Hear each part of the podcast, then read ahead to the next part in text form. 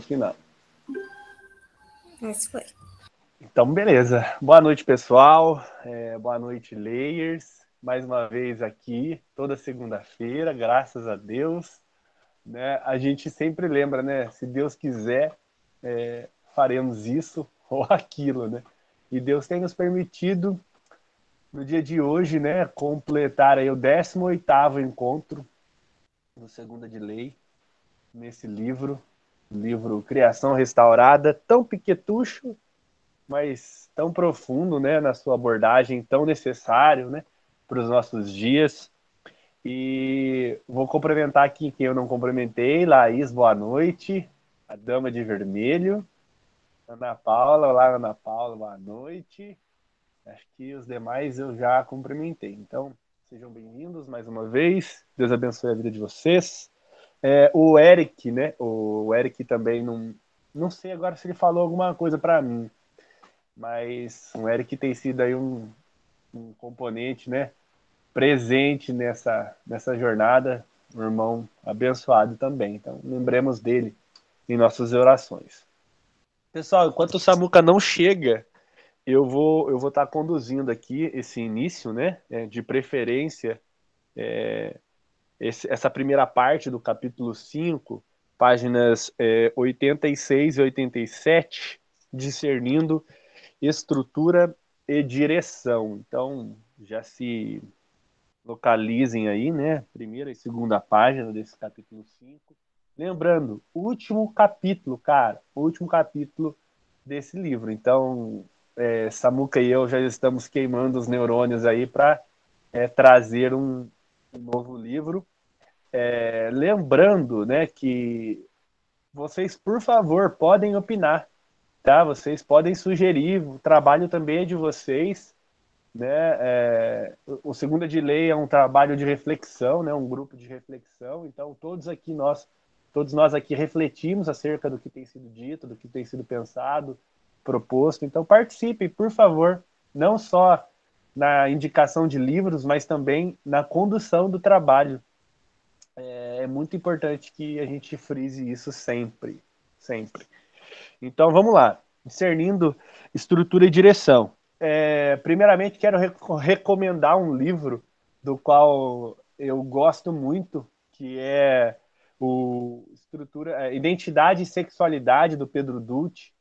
É um livro que fala sobre estrutura e direção. Eu acredito que ele tirou muita coisa desse autor ou né, dessa linha de pensamento acerca da, da criação restaurada, né, da obra de Deus em, em nos revelar a importância da sua criação. Então, só acender a luz aqui. Beleza. Então, é um livro que eu deixo aí como indicação do Pedro Dutti, o reverendo Pedro Dutti, é, Identidade e Sexualidade. Um livro que vai falar sobre estrutura e direção. Mas, vamos lá, dando início aqui na nossa discussão, é, mais uma vez, né, uma, uma introdução que faz um, um, um apanhado de tudo que ele falou até aqui e inicia, iniciar aqui com a citação que ele traz já no primeiro parágrafo, que diz assim: é, quando olhamos através das lentes corretivas da escritura, percebemos que em todos os lugares as coisas da nossa experiência começam a se revelar como criadas sob a maldição do pecado e ensinando e perdão e ansiando pela redenção. Então aqui ele está trazendo aquilo que ele trabalhou já nos primeiros capítulos, né? Não é novidade para ninguém, ainda mais para quem está aqui. O pessoal está calejado de ouvir isso, mas é muito legal como a Bíblia de fato é as lentes das quais nós olhamos agora toda a nossa realidade, né? E essa realidade é tudo é criação de Deus, tudo é criação de Deus. Pessoal, isso é muito da hora. Samuel fez uma afirmação no último lei, e a gente estava discutindo sobre a realidade ali do, do, do, do diabo, de Satanás, a serpente, não sei o quê. É... E ele falou assim: o diabo é criação de Deus, né? Satanás, ele é criação de Deus. Então, parar para pensar, né, que todas as coisas elas servem a um propósito divino, é entender que alguém está no controle. E quem está no controle? É Deus, o criador de todas essas coisas. Então, essa frasezinha, né, de olhar as coisas da nossa experiência comum ao nosso redor, a particularidade, tudo como criadas, elas são obras da mão, das mãos de Deus, elas nos trazem essa percepção que existe um Senhor soberano reinando sobre tudo. Aí ele continua, sobre a maldição do pecado. Caraca, como que. Eu, eu não sei se vocês já tiver, tiveram esse choque né, de realidade é, quando, quando pensaram da seguinte maneira, né? Poxa, se eu, nasço, se eu nasci pecador, eu não vou eu, eu, não vou validar o pecado quando eu tenho consciência, né? Quando é... a Geda está compartilhando tela aí, Geda. Desculpa. Tudo bem. Eu achei que ia rolar um slide aí. então, beleza. De boa, sem problema.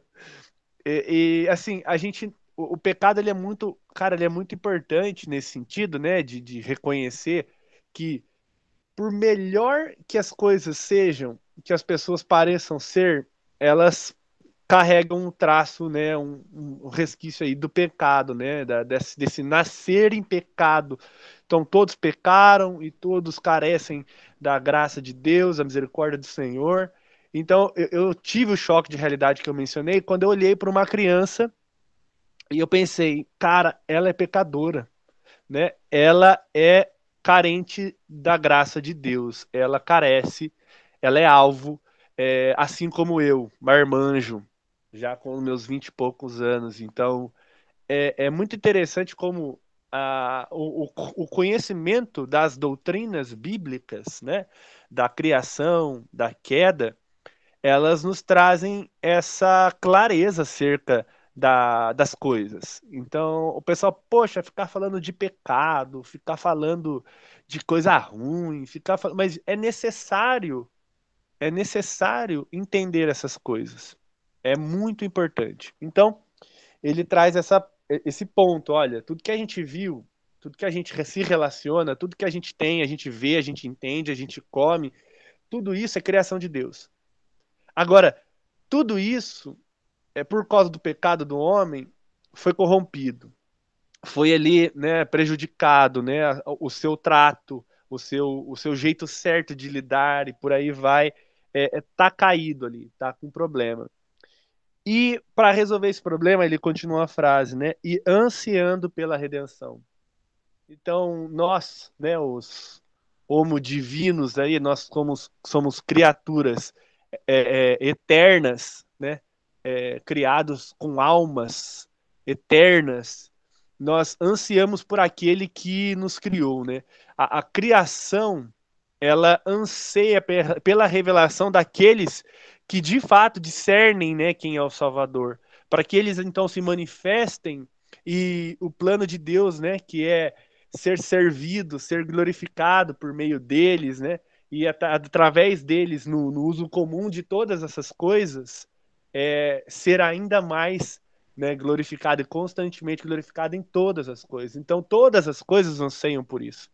Então, é isso que a gente aprendeu até agora. E tendo aprendido isto, né, tendo, tendo, poxa, cara, cravado isso no nosso coração, é, é só compartilhar com vocês rapidinho. Ontem a gente teve aqui um convidado da nossa igreja, um pastor de São José, o, o, o reverendo Ronaldo, e ele falou que, lendo o livro do A.W. Tozer, é, que eu não vou me lembrar o nome agora, mas se a Brenda lembrar, a Geda lembrar, me ajudem. É, uma mulher, ali ele relata histórias de fé, né? E uma mulher, antes ali da reforma protestante, ela orou a Deus pedindo três coisas. E a primeira coisa, para que ela fosse ferida por Deus. Ela pediu perdão, três feridas.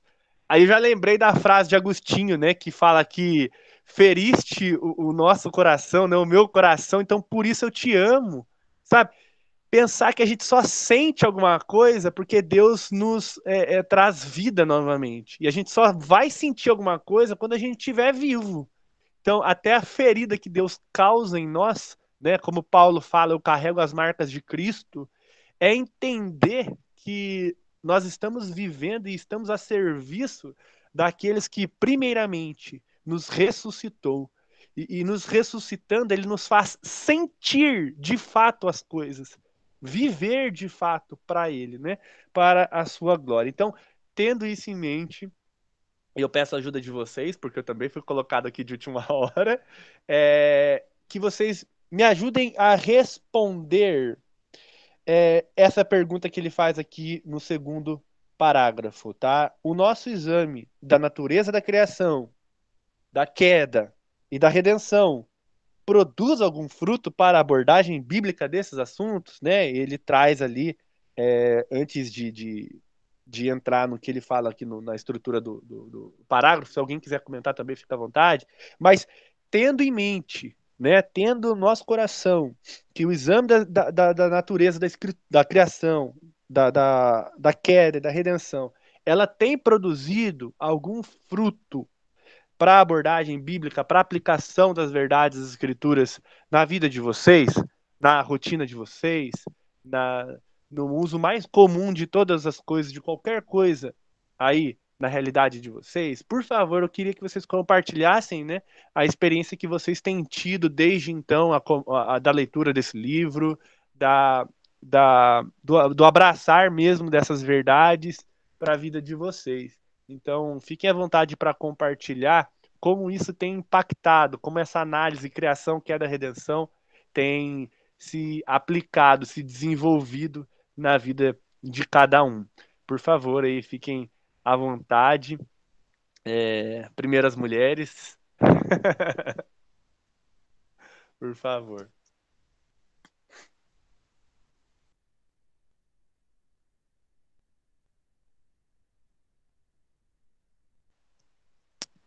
Devagar, gente, sem pressa. A gente, tem, a gente tem que avaliar até onde é machista essa sua afirmação de primeiras mulheres, entendeu? Nos dias atuais, a gente precisa avaliar isso aí. Eu tentei, eu tentei, gente, é, colocar a minha frase, a minha fala, dentro do que eu conheço cada uma de vocês. Então, é, respeitando, né? Claro, cada um aí das suas é, é, posições, né? E o que eu conheço de cada uma, vai ser um prazer ouvir primeiro as mulheres, já que estamos em minoria aqui, Fernando. Mas fiquem à vontade, fiquem à vontade. Caso não, a gente segue, viu, meninas? Sem drama. Não? Então não. Fernando, algo a compartilhar conosco depois de, de um longo tempo de recesso? É...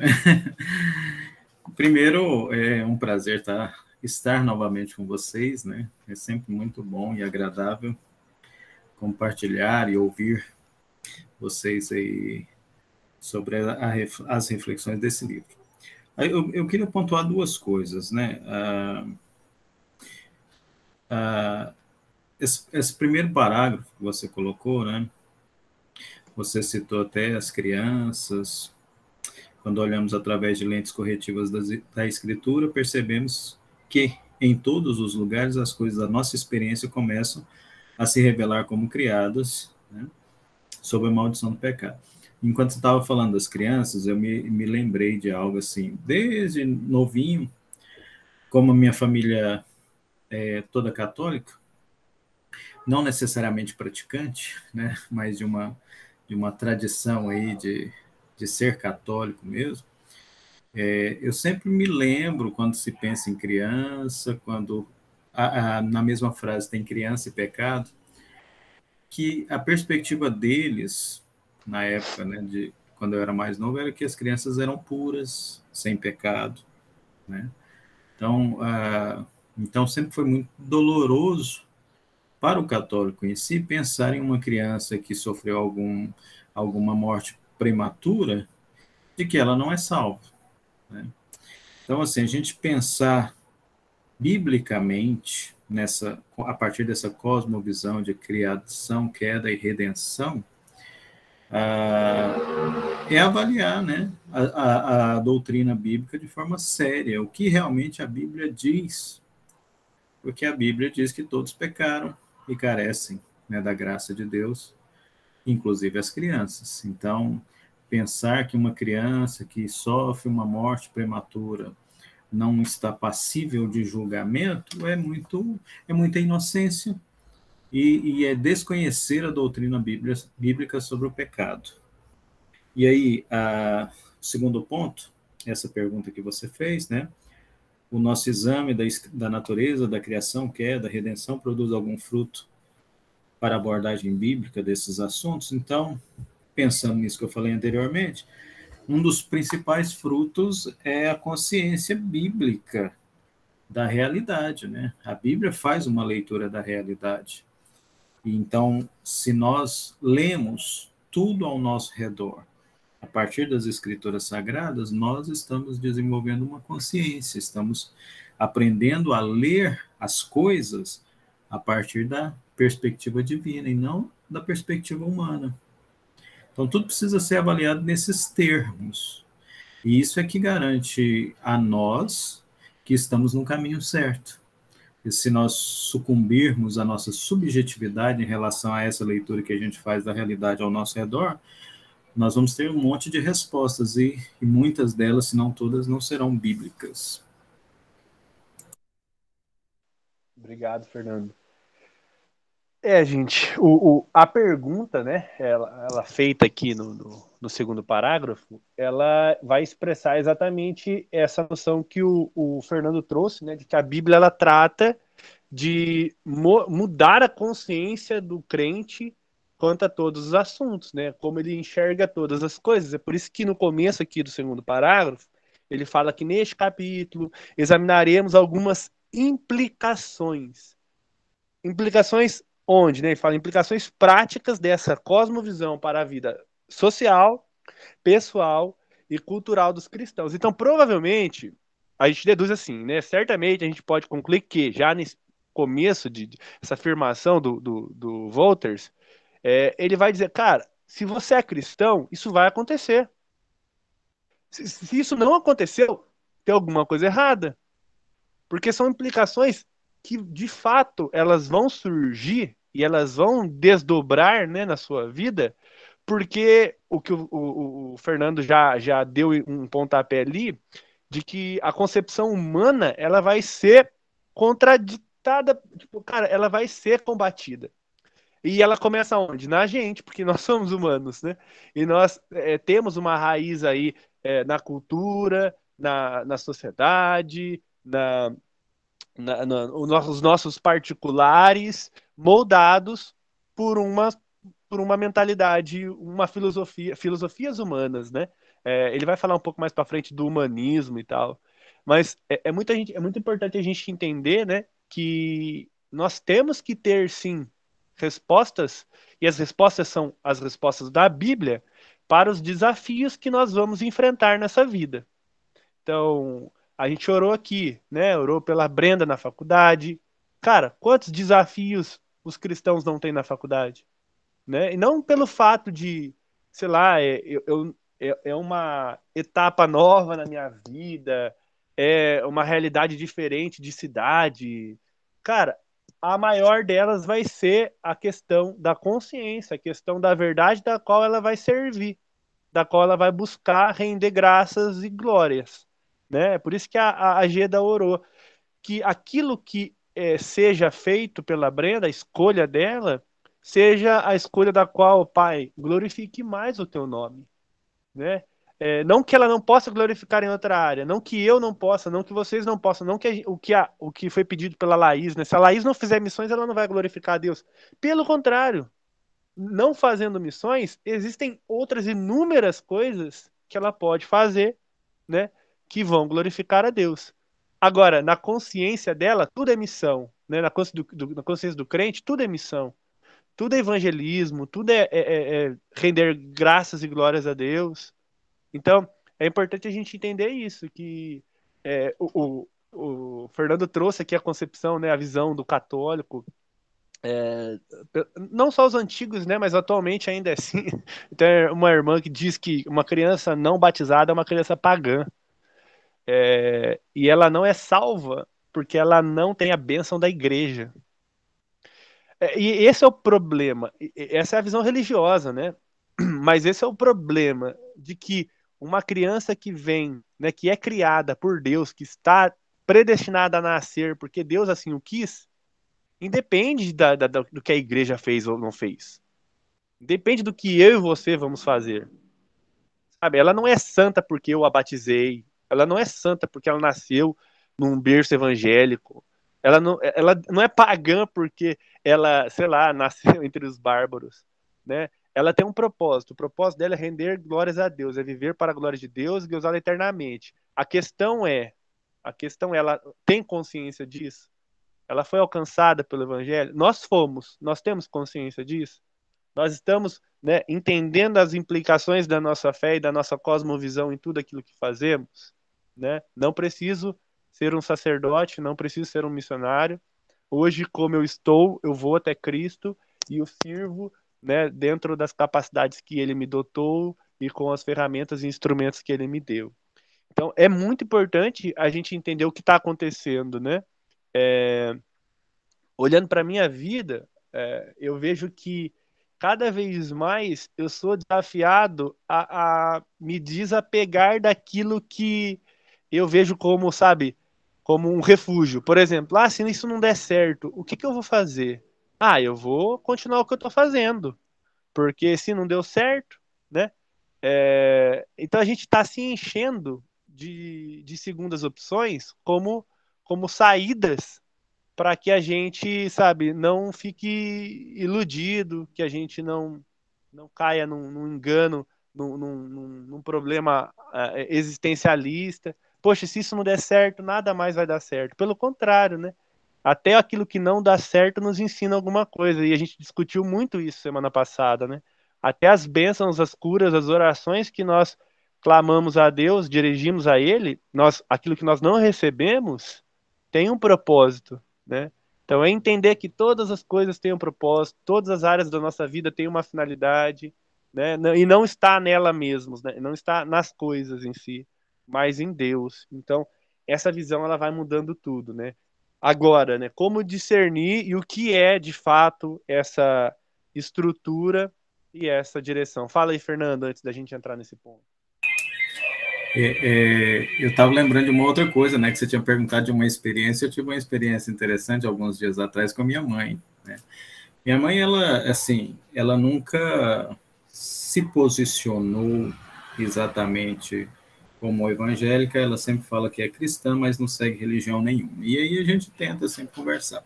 Alguns dias atrás, ela, a gente conversa. Ela sempre, na verdade, ela não brinca, né? Eu que brinco com ela, porque ela sempre quer saber onde eu tô. E, e aí, eu, às vezes, eu brinco com ela, né? Quer saber de duas vidas, casa, né? Então, aí ela, não, você tem, você já é casado e tal, né? E você tem que me falar. Aí eu sempre brinco com ela, não, eu vou ali. E ela sempre muito preocupada com o que, que, que o Fernando tá fazendo. Aí ela sempre fala assim, olha, cuidado, hein? Deus, ele não, ele não, ele não vai deixar isso barato, não. E aí, é, eu conversando com ela, ela brincando, eu, eu brincando com ela, ela falou para mim assim, porque Deus é um justiceiro. Aí já está apresentando uma perspectiva que ela tem a respeito de Deus, né? Aí eu, como assim um justiceiro? Ele perdoa os nossos pecados. Não, ele perdoa os nossos pecados até o momento que você decide segui-los. Depois, se você pecar, ele vai ele vai ser um justiceiro. Né? Então, olha só a perspectiva. Aí eu falei para ela assim: vamos ver o que, que a Bíblia fala a respeito disso? Aí ela, quem é que fala? Né? Eu falei: pode ser o apóstolo que deitava a cabeça no peito de Jesus? pode ser esse? Aí eu fui ler o texto para ela, né? E falei, mostrei para ela assim que ah, quem segue a Jesus não vive pecando, mas isso não significa que em alguma situação ele pode pecar e que a gente pode né? É, nós devemos, na verdade, nos arrependermos e confessar os nossos pecados, e Deus, por sua fidelidade, ele nos purifica de todo pecado. li o texto para ela, para ela e expliquei é, isso. Aí eu perguntei, a senhora entendeu? Entendi, só não concordo. Né? Então, então o, que, que, é, é, que, que a gente percebe com isso? Às vezes a, a, as pessoas elas, elas estão há tanto tempo alimentando as suas perspectivas que elas não abrem mão dessas perspectivas em relação ao que a Bíblia ensina de fato. E olha só, ela, ainda que não seja convertida, né, ainda que seja uma seguidora distante né, de Cristo, ah, muitos cristãos na igreja têm essa mesma perspectiva. É só a gente começar a conversar com as pessoas que eles vão é, revelando o que, que eles pensam a respeito de Jesus, o que, que eles pensam a respeito das escrituras sagradas. E a gente precisa estar né, tá atento a isso para ensinar e crer no poder da palavra de Deus, no poder renovador, transformador da própria palavra de Deus, ao ler a escritura e explicar a escritura, né? Muito bom. Você falou da, minha, da sua mãe, eu lembrei da minha. Fui levar ela no trabalho esses dias. Aí eu estava ouvindo uma pregação enquanto eu dirigia. Aí falou sobre o pacto da criação, né? Do pacto das obras, perdão. Na, ali em Gênesis e tal. Deus com, com, a, com Adão. Aí nem, nem tocou no assunto assim diretamente. A minha mãe. Mas se Deus sabia que ia dar tudo errado, por que, que ele não, não, não, não proibiu ali? Por que ele impediu? Falei, mãe, tem que ler o relato de Gênesis. O relacionamento que Deus nos chama a ter com ele é um relacionamento de obediência e obediência em amor. Aí o que, que Deus, o que, que Deus tinha que fazer? Não, não, não, não vai pecar não, não vai pecar não. De, coloca a mão na frente, bate na mão de Eva, derruba a fruta ali. Não vai fazer isso não, poxa. Acabei de falar. É, aí eu tentei explicar para ela que a base do nosso relacionamento com Deus é um relacionamento de confiança, né? De que quando ele tiver que nos corrigir, ele vai ensinar alguma coisa através da correção. Ele não é, ele não é justiceiro, né, como nós somos, né? É, a, a, é? a, nossa, a nossa justiça não é a justiça de Deus. A nossa ira não é a ira de Deus. Né? A gente quer fazer o mal, a gente quer a gente quer tirar vantagem. E você vê Deus corrigindo para fazer o bem, para mostrar o que é certo. E, e, e, nisso repercutir né, de tal maneira na história. E é interessante que assim, tinha tanta coisa para falar sobre Gênesis. O que, que a gente fala sobre Gênesis? Que Deus foi amoroso, né? Que Deus, é, ainda que o homem né, tivesse caído. E olha que legal, né? A, a ânsia, não só da minha mãe, mas de tantas outras pessoas, é entender o começo de tudo. Cara, você vê como a gente está distante, não só ela, né, cara, a gente. Olha como a gente estava distante daquilo que a gente confessa hoje.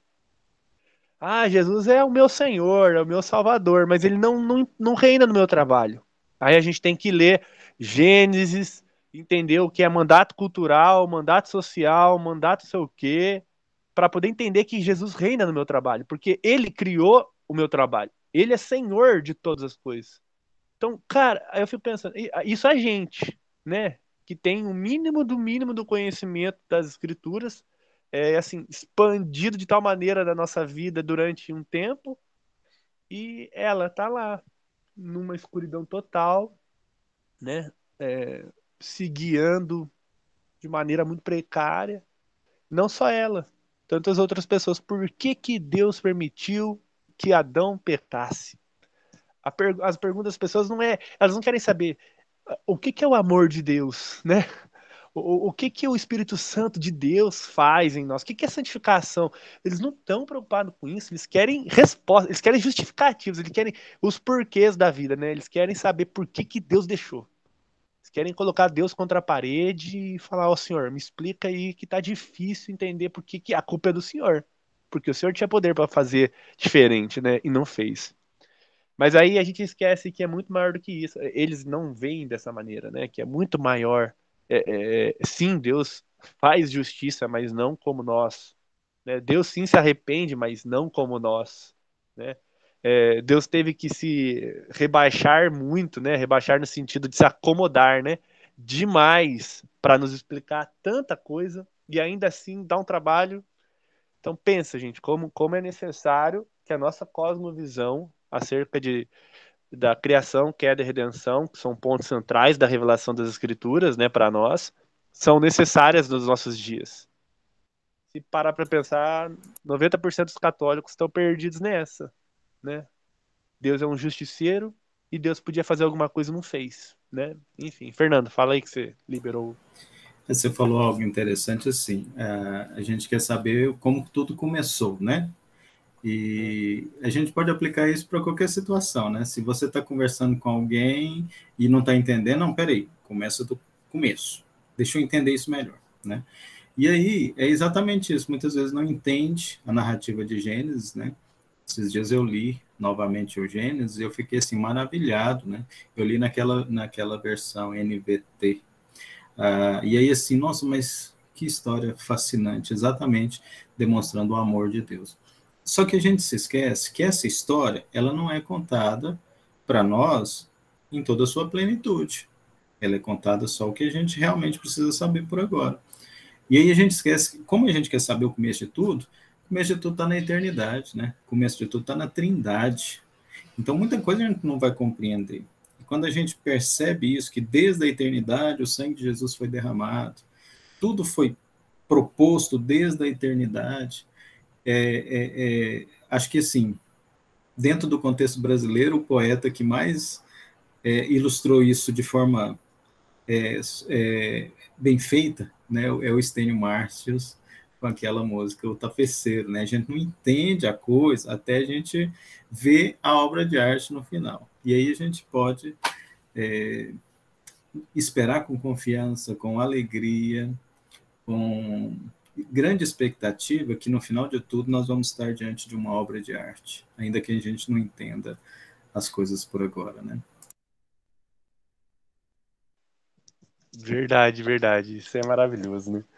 É, é, e é isso, gente. Então, assim, tendo em mente né, essa estrutura e essa direção, compreendendo que de fato cada uma é e, e, qual hoje o seu papel, né? Hoje, no caso, né, o que de fato elas representam para nós hoje e como nós devemos lidar com elas, é que o autor vai desenvolvendo aqui. Então, ali no terceiro parágrafo, ele vai dizer o seguinte: como já observamos, a estrutura denota a essência de algo criado, o tipo de criatura que é pela virtude a lei criacional de Deus.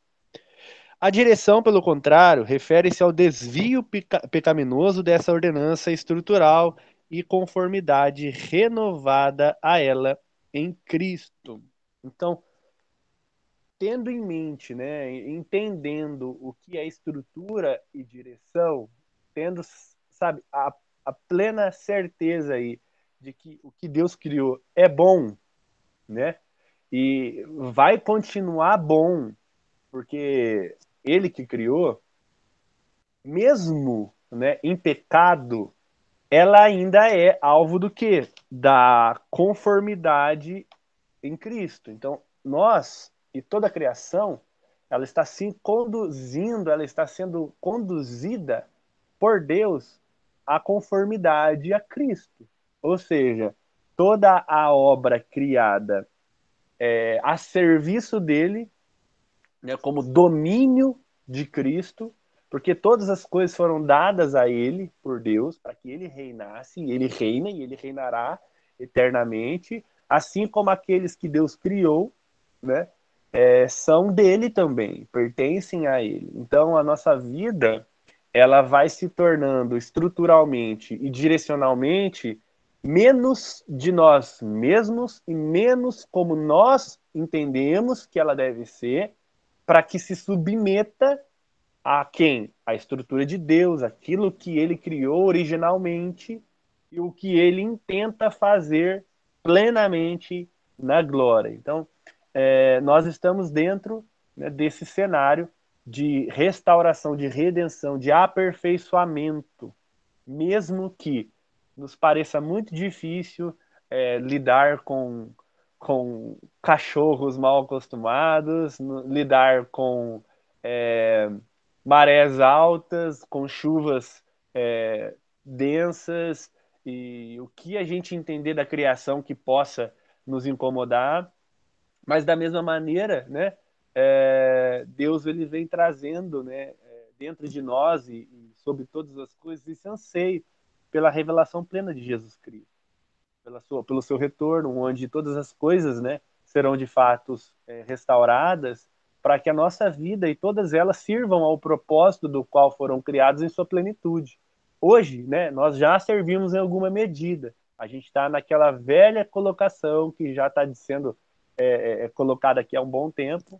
É, o já e ainda não. Já aconteceu, mas ainda não em sua plenitude. Então, dando continuidade aqui, alguém quer comentar alguma coisa sobre o que está sendo dito? Sobre os pontos lá, se alguém quiser responder aquela pergunta, como essa cosmovisão, essa visão de queda, criação, queda e redenção tem se aplicado na vida de vocês. Fiquem à vontade. É, pode ser algo, sei lá, muito simples ou algo muito grandioso também, não tem problema. A questão não é, é quantidade, mas é a qualidade disso na vida de cada um, tá bom? Fiquem à vontade. Podem me cortar sempre que precisarem aí. Então, continuando. É, um, dois, três, quatro. Quarto parágrafo, ele vai dizer o seguinte ali no comecinho, né? Devemos sempre colocá-las, vamos ler de tudo, né? Desde o começo do, do parágrafo. Quando usamos a distinção entre estrutura e direção, devemos sempre colocá-las juntas sob o tema da graça que restaura a natureza. Então ele está falando basicamente, né, que a gente tem a mania chata de fazer um dualismo com, com com estrutura e direção, né? Uh, eu não sei se vocês repararam assim, se vocês já perceberam isso, mas é, lá em Gênesis, quando Deus ele fala assim, ó, porém inimizade contra ti e a serpente, contra a, a tua geração, contra a geração, a descendência da, da serpente. Deus está estabelecendo um direcionamento ali. Deus estabelecendo algo sob a sua criação. E olha que interessante ele está estabelecendo também a graça dele. Porque ainda que a criação tenha caído, ainda que o homem tenha caído, ainda que ele tenha um inimigo contra a sua alma, alguém trabalhando contra ali né, a, a, a, as ordenanças de Deus, o homem pecador, a antiga serpente, Deus colocando inimizade, sabe aquela coisa assim, do cara que é isqueirinho, parece que Deus tá tacando fogo na história, né? Não, vai ficar pior. vou tacar fogo aqui, vai ter inimizade entre vocês. Mas ainda assim, o que, que o livro nos chama a entender? Que quando Deus fala, mas a descendência da mulher pisará a cabeça da serpente. Cara, ele está manifestando graça ali. Deus está falando, olha, Cristo virá né, por, é por isso que, que alguns estudiosos chamam né, da, o Gênesis ali de proto-evangelho, né? Onde Deus começa ali a brotar a, a, a pessoa de Cristo ali na, na, na, no texto, né? Olha, algo vai acontecer, alguém vai virar, vai, alguém virá e vai restaurar todas essas coisas. Então, só para a gente entender, foi o melhor exemplo que eu consegui achar, gente, caso alguém tenha alguma outra colocação, mas quando a gente entende estrutura e direção, ou seja, Deus criou todas as coisas. Deus estabeleceu alguns direcionamentos. Nós também, né? Nós, por conta do pecado, estabelecemos ali que não queremos viver em obediência, não. Né? Mas Deus ainda assim se, se intromete ali, ele interfere, ele está agindo, ele está intervindo, dizendo: isso tudo que está acontecendo está debaixo da minha graça, está debaixo do meu controle, está debaixo da minha vontade. Nada do que aconteceu aqui, por pior que seja, a morte entrou no mundo, mas eu sou soberano. Eu sou o senhor da parada toda. Então, aí vai se desenrolando a história e a gente vai entendendo que todas as coisas elas vão cooperando para o bem daqueles que amam a Deus né? Porque o princípio é o mesmo estabelecido em Éden, amor, relacionamento e amor. Foi o que eu tentei explicar para minha mãe. Então assim, por mais difícil, por mais complicado que o direcionamento, é, o nosso direcionamento, né, o direcionamento dos demais é, homens da história, atuais e futuros, possam ser contrários à vontade de Deus. Beleza? Vocês compreendem dessa maneira? Alguém quer comentar alguma coisa? Fiquem à vontade também, viu? Não? Beleza. Então, sigamos. Pessoal, lá no quarto, quinto, acho que é quinto parágrafo, ele vai ele vai ele vai só desenvolver um pouco mais esse pensamento, tá? Sobre estrutura e direção. É, Deus está no controle de todas as coisas. A gente não pode criar esse dualismo. A gente tem que olhar todas as coisas debaixo da graça de Deus. É, isso é muito comum na política, né? Isso é muito comum, às vezes até no casamento, às vezes no, nas empresas. É, a gente olha para o líder, a gente olha para o marido, a gente olha para o patrão e, e, fala assim, cara, se ele se ele não não está querendo, nada vai dar certo. A gente colocou a responsabilidade de todas as coisas na mão dos homens. E não está na mão dos homens. É aquilo que a gente estava falando o pecado, por pior que ele seja, Cristo, ele perdoa. O pecado, por mais difícil que ele seja, Cristo restaura o pecador. Ele o santifica. Eu acho que até um ponto que ele vai tratar mais para frente, né? Então é muito importante que a gente entenda, né, que a nossa vida, a sociedade, a história, ela não está à mercê, à mercê de quem a gente está vendo lá no poder está aparentemente movendo os peões. Não. É Deus quem está no controle de tudo e todas essas coisas estão a serviço dele. Por mais que a gente não entenda ainda completamente, foi algo que a gente falou bastante no último lei. Então ele vai dizer assim, no, no quinto parágrafo aqui, ele diz assim: é, essa ênfase gêmea faz uma diferença radical no modo como os cristãos abordam a realidade, né? Pecado e graça ali. É, acho que foi isso, né? No final do. Enfim, mas eu vou continuar a leitura. Porque eles creem que a estrutura criacional forma toda a base da realidade. Buscam e encontram evidência de uma constância legítima no fluxo da experiência e de princípios invariáveis entre uma variedade de acontecimentos em instituições históricas.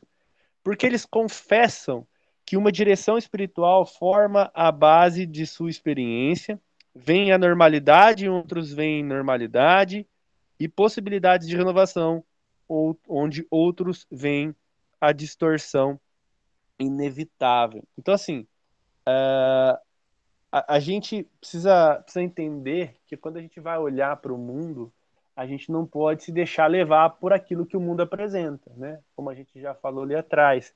Então, a gente olha para a realidade e a, a, gente quer, poxa, dar, dar uma resposta a partir daquilo que a gente está vendo. E a gente não vive a partir daquilo que a gente vê, né? A gente vive a partir da fé. E a gente faz o contrário também. Quando a gente vive pela fé, a gente quer transformar tudo em algo muito espiritual, em algo muito sobrenatural, é, inalcançável, ou é, se a, a gente não pode fazer nada. Pelo contrário, a gente é chamado a fazer alguma coisa por causa da fé que nos alcançou, por causa da ação que, que Deus fez em nós. Paulo, quando ele fala lá em Romanos 12, e é a consciência que o, que o Fernando tinha comentado lá no início, ele fala que a transformação da nossa mente é o, o instrumento pelo qual a gente vai trazer, né, a renovação das coisas, perdão, a renovação da nossa mente é o, o, instrumento pelo qual a gente vai transformar as coisas. Não transformar no sentido de redimir, eu acho que a gente já discutiu isso também, né? De trazer redenção, mas de levar a mensagem de restauração, que é a mensagem do evangelho. Então a gente não separa essas coisas, a gente não separa o natural do espiritual, o espiritual do natural. A gente falou disso no domingo, no, na segunda passada. Então, tendo isso em mente, a gente não é os, a gente não é dualista, a gente não não é não é não somos não somos não nos tornamos né crentes é, alienados Pelo contrário, nós vamos buscando cada vez mais aplicar essa cosmovisão de que Deus é o Deus da criação, de que Deus ele tem é, controle mesmo depois do homem ter caído, e sim, ele está restaurando todas as coisas. Pessoal, alguém quer comentar alguma coisa? Fiquem à vontade que a gente vai caminhar para o fim desse tópico aqui. A gente vai ali para passar para a reforma. Se alguém quiser comentar alguma coisa sobre este conceito de, de estrutura e direção, fiquem à vontade, tá bom?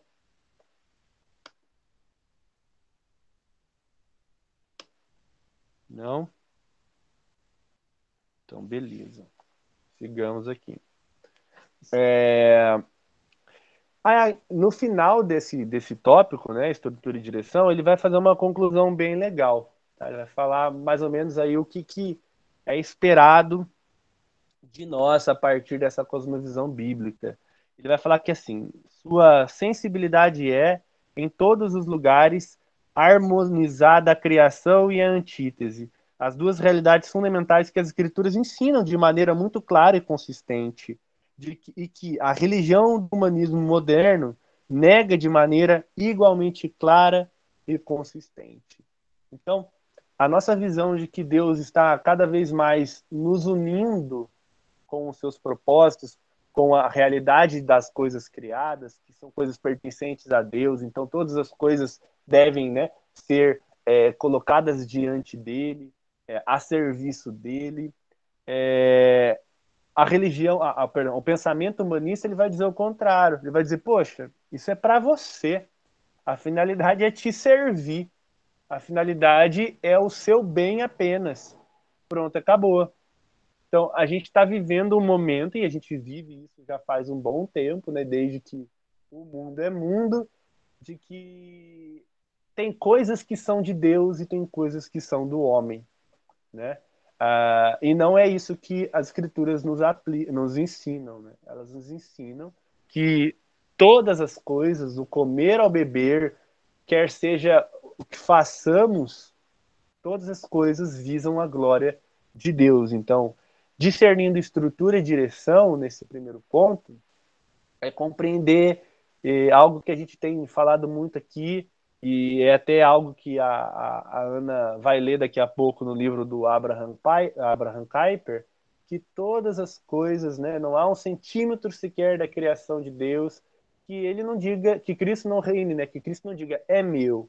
Então, olhando para tudo isso, né, Deus nos chama, né, com essa cosmovisão bíblica, filtrando todas as coisas por, pelas escrituras, a gente vai cada vez mais, né, num lado oposto da nossa cultura, a gente vai, de fato, se tornando contraculturais, no sentido de que aquilo que é contra a palavra de Deus visa uh, o bem somente e a glória somente do homem, né? E isso é um problema, porque a gente não enxerga a beleza da, da obra de Deus, a gente não enxerga a, a intensidade do pecado e muito menos o propósito da redenção de todas as coisas.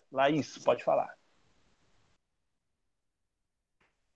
É, se a gente pensa né, com, na, na, perspectiva de uma, de uma cosmovisão estruturada e direcionada por Cristo, a gente passa a viver de uma forma mais leve né, e, e plena. Porque senão, que nem no âmbito da política, ah, se a gente for pensar de forma racional e deixar a, a, a as lentes, né, numa perspectiva bíblica, cosmovisão, nossa, é tudo tão chato, a gente não, não, não tem vontade nem de olhar um, um jornal e, e nem acompanhar nenhuma rede social. E a gente vê isso, que infelizmente dentro dos, de, das nossas igrejas, tem ainda irmãos que carecem desse, dessa, dessa óptica de ver a ação do Senhor e, e ver que tudo que o Senhor criou, ainda dentro da política, carece né, de, de, de transformação e, e viver debaixo da submissão do Senhor. É, a vida fica mais leve, fica mais amena se a gente observar que seja os fenômenos naturais acontecendo, tsunami, é permissão do Senhor, senão a gente começa a é, colocar culpa é, em, em, em pessoas ou atribuir funções, sabendo que, claro, o homem ele é responsável né, por conta do pecado, mas assim é, como o, esse autor que você falou, Pedro, do Abraham Kuyper, é, nada, nada, seja né, mais para frente no capítulo, no tópico adiante, é, nada, seja das nossas emoções, seja é, sentimentos, ah, áreas que carecem de conserto, nada foge, assim, mesmo aquela questão do sofrimento que a gente estava falando um pouco no, no, no lei passado, é, nenhuma, nenhuma gota, mililímetros de uma lágrima de um crente que sofre é desconhecido pelo Senhor.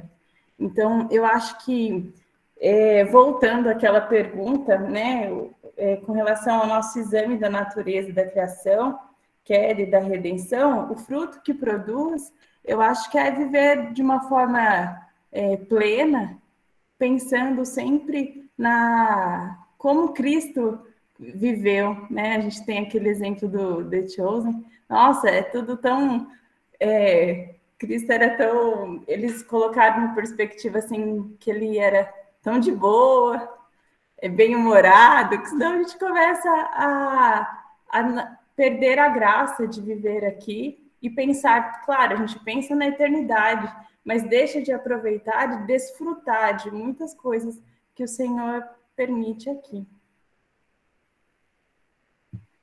Boa. É, é, essa, essa realidade da, da, da vida comum, né? É, da política ao, ao chorar, né? É, ontem aqui na igreja o, o pastor Ronaldo ele falou que é, quando a moça lá pede a segunda ferida da parte de Deus, né? Se eu não me engano, é o, o, arrependimento, a contrição, a angústia, alguma coisa do tipo. Eu não, estou recordando, a Brenda concordou, é isso aí. E quando ele fala isso, ele fala que ele faz aquela menção de Cristo voltando às mulheres, às irmãs de Lázaro e chorando. Aí você se pergunta, cara, Jesus não era Deus? Jesus não podia chegar lá, calma, chora porque vou ressuscitar o cara, fica tranquilo, não precisa chorar, sabe? É, e o The Chosen tem esse propósito muito legal, porque assim, ele traz a personalidade de Cristo e dos apóstolos, né? E assim, ele revela a humanidade caída dos apóstolos e a humanidade santa de Cristo. É, aí você pensa, eu não preciso, eu não precisava. Claro, a, a ferramenta The Chosen é uma maravilha para quem, é, quem conhece, né? é, para quem gosta também. É muito bom, porque, cara, você lê as passagens diferentes. Mas pensa, pensa, se, se, o Espírito Santo de Deus está em nós, no momento em que nos acompanha, nos auxilia ali na leitura da palavra, eu penso, sério, eu penso, mas isso também com muito custo, né? Depois de muito tempo, é que quando Jesus ele estava é, viajando, né? Como relata Marcos, o, o evangelista Marcos, ele cansava, cara. Ele ele, ele, tava, ele tava ofegante. Tem um episódio de Cristo, né? Depois que ele cura muitas pessoas, ele volta cansado e só a mãe dele vai falar com ele. Ninguém vai, só ela. Aí ele troca uma ideia com ela lá e, poxa, legal. E, eu lembro disso quando eu tava lendo, quando eu comecei a ler o Evangelho de Marcos. Eu, por que que eu perdi isso, sabe? Por que que eu não, não, não penso mais que Cristo cansou? Aí eu leio a passagem que Jesus comeu com os publicanos, eu penso, por que, que Jesus não estava dando risada? Por que, que eu não penso que Jesus estava tava rindo? Aí é contrição, né? Compaixão, é aspiração, né? E, e por que, que eu não penso isso? Porque, porque eu tô perdendo isso. Porque eu estou deixando de viver isso. Porque isso ele viveu, não vai mudar. Eu não vou mudar isso que, que aconteceu. Né? Agora, ele nos chama a viver da mesma maneira. A chorar com os que choram e a cantar louvores com os que estão alegres. Então, isso, isso é, é, é, é, algo muito precioso para nós, porque quando a gente entende que o Senhor tem um propósito, até mesmo na angústia, de revelar a sua graça, né, como o primeiro capítulo tem, o primeiro tópico aqui tem a necessidade de dizer, olha, é, o pecado e a, e a queda ali, a redenção, ela, a gente precisa ver ela debaixo da graça de Deus. A gente precisa ver isso de maneira que Deus tem algo a nos ensinar e revelar a sua graça, e revelar a sua glória, né? Pedro vai falar, né? Tende, o, o Pedro ou Paulo, perdão, mas que acredito que você tende, por motivo de grande alegria o passar por tribulações, por dificuldades. E numa das suas citações, né, daquela de que uma coisa leva a outra, o final é a esperança. É sério, quando a gente lê os salmos lá em que diz que o povo, quando viu né, o Senhor restaurar, restaurar a sorte de Sião, ele fica como quem sonha. Cara, você já se pegou sonhando de olho aberto? Você tá com a boca aberta também, você tá parecendo um bobo alegre ali, de tão prazeroso que é, né, contemplar ainda que mentalmente, né, ainda que sentimentalmente, aquilo que vai ser real de maneira física. Aquilo que vai ser o tempo todo. Cara, eu tô do lado do meu Cristo, comendo com ele, e eu vou estar tá na mesma alegria que ele, eu não vou estar tá com a cara emburrada, eu vou estar tá plenamente satisfeito com o que ele tem feito e como ele tem feito. E agora é um começo, agora já é hora. Né? Olhar para a política e pensar, cara, o meu Deus é senhor desses, desses pecadores aí desses, desses políticos viajados aí. Ou na minha escola, na, na, na, minha universidade, na minha casa, sabe? Em tudo ver a manifestação da graça de Deus chamando essas pessoas ao arrependimento, à aspiração, né? Por, poxa, sintam a dor do outro, né? Olhem para o outro, é, é, sabe? Sintam a dor dessa ferida, porque é aí que eu mostro que eu vos amo, né? Quando tiver desamor uns pelos outros, reconhecerão que vocês são de fato os meus discípulos. Então, é, é mais é, uma, é muito uma vida mais parecida com Cristo. É muito mais ele do que a gente, de fato, né? E ele compreendeu, porque ele era perfeito, ele é perfeito. Ele compreendeu a queda, a criação, ele estava lá na eternidade, como o Fernando bem lembrou. Na queda, ele foi, ele é o salvador do homem caído e na restauração de todas as coisas, ele é quem vai estar de fato nos esperando, nos aguardando no portão celestial. E, e, e, essa imagem é maravilhosa porque ele virá até nós e nós veremos e nós contemplaremos, sabe, de maneira perfeita. Então, isso é muito importante, gente. Isso é muito da hora. É... Vamos continuar. Eu estou aguardando o, o, Samuca, pessoal, porque é o Samuca que, que preparou o estudo de hoje. Então, é, mais uma vez aí eu conto com, com o auxílio de vocês, tá? Ana, você levantou a mão? Por favor, literalmente.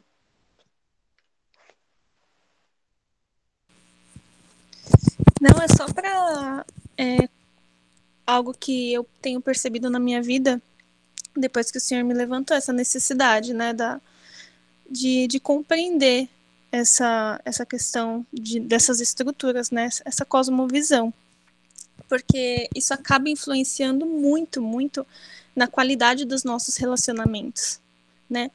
E um ponto principal deles que eu tenho percebido que tem feito grande mudança na minha vida é o, da, o maior relacionamento que a gente acaba tendo aqui nessa terra, que é com a família, né?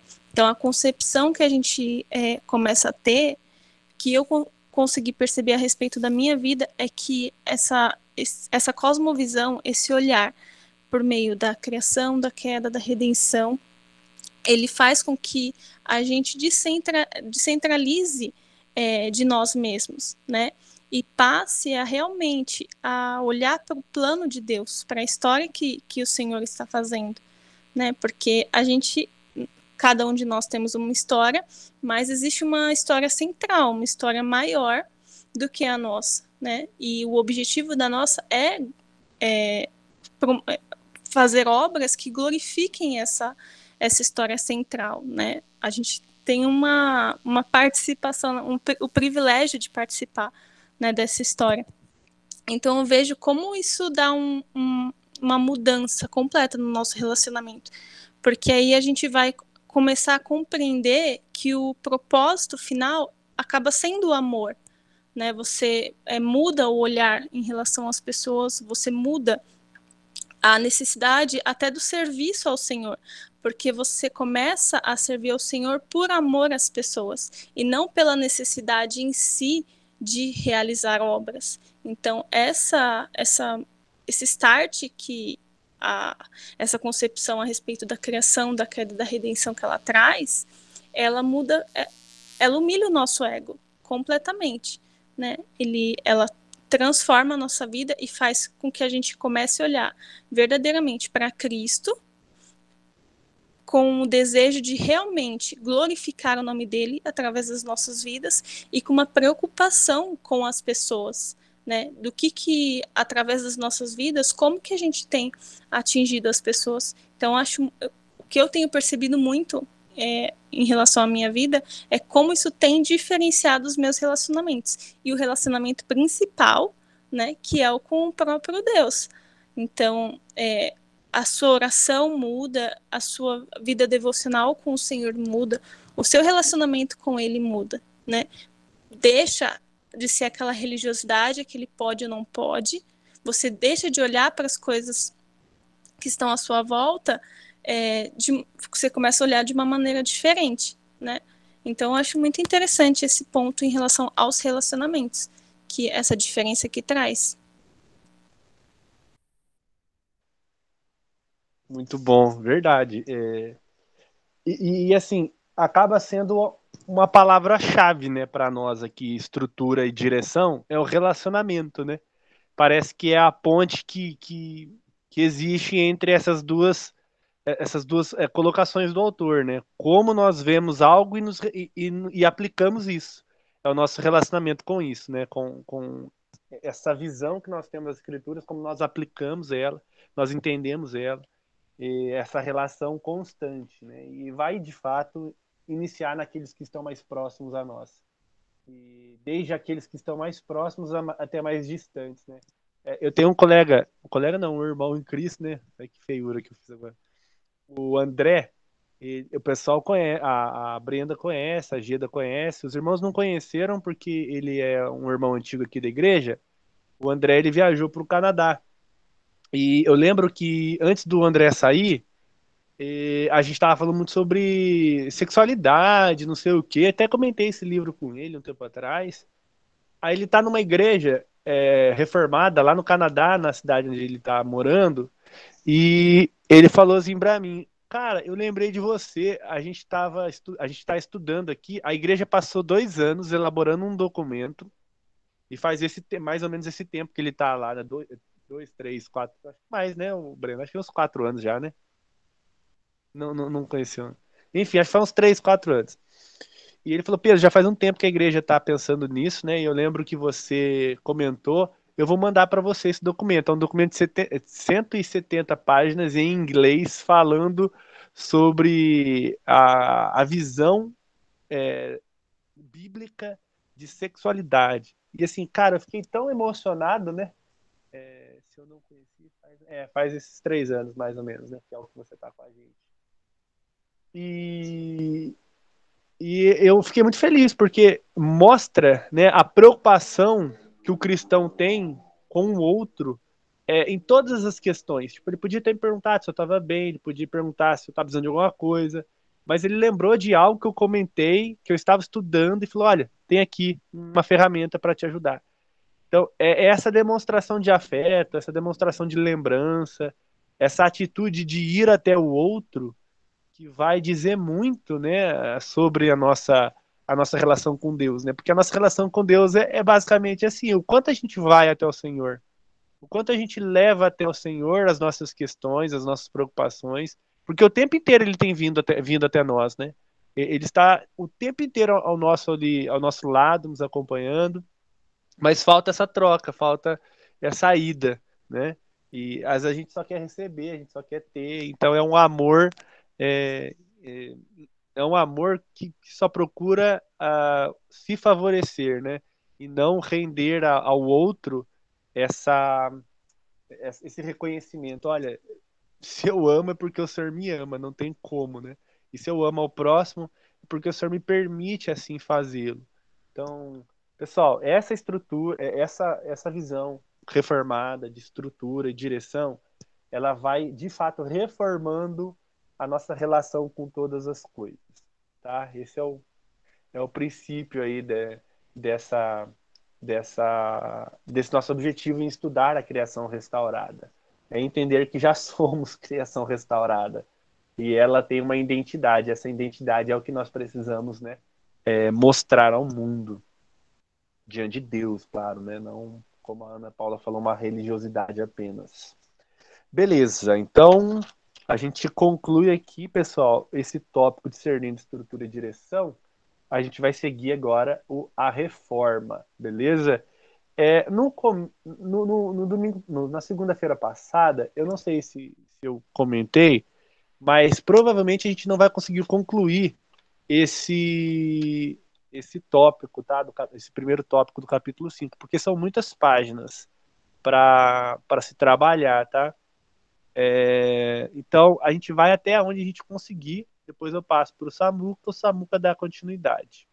Então, vai ficar dessa forma, tá? Porque já são quase nove e meia e a gente está na segunda página ainda. Então, tenham paciência comigo aí e, e desfrutem, pessoal, desfrutem desse, desse, cap, desse tópico, já que a gente vai passar mais tempo nele, tá bom? Beleza, vamos lá. Seguindo, agora a gente vai tratar, né, nesse tópico reforma, das, de algumas implicações dessa cosmovisão reformada.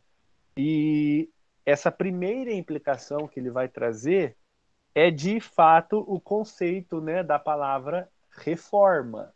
Então, o que, que ele vai trazer aqui para a gente? Né? É, a ideia ou significado de santificação, tá? De santificação. E ele faz um, um contraste aqui com a ideia de consagração. Então, ele está querendo dizer o seguinte: o uso dessa palavra santificar ou santificação, ela é diferente da consagração.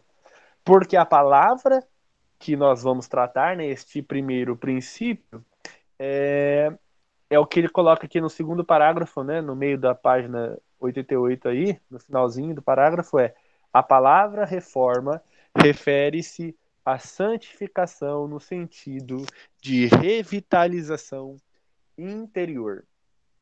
Então, basicamente, né, é a ideia do dentro, de dentro para fora.